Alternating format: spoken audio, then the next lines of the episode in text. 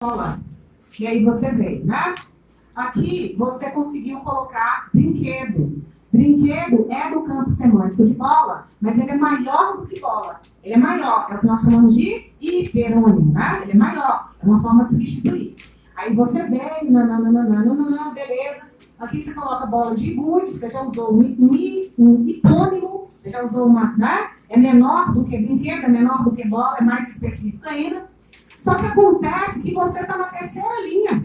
Você ainda tem quatro linhas para fechar seu parágrafo. Você já usou seus sinônimos, você já usou seus elementos. E agora? O que você tem? E agora? Eu tenho que continuar falando sobre o tema. Então, minha dica é o seguinte. Gente, vai parecer coisa de gente atua, tá? Mas não é não. Vocês acreditam que eu já peguei várias, quando eu falo várias, pode pôr um número grande aí, redações. E fiquei contando, contando por que, que redações aqui repetiram nela toda? Tem a palavra-chave do tema escrita cinco vezes. Tem cinco vezes a palavra do esse menino tirou mil. Por quê? Aí eu pegava outro. Esse aqui repetiu seis vezes a redação do tema, o tema da redação. Seis vezes ele usou. Esse aqui, o máximo que eu já achei foi entre 5 e 6. E ainda tirou mil. Por que, que esse menino perdeu nota em repetição? Sabe por quê?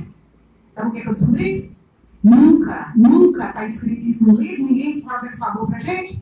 Eles repetem com uma distância mínima de três linhas. Então, se pegar, pegar, pegar, não tem sinônimo, não tem conjunção, não tem nada. Três linhas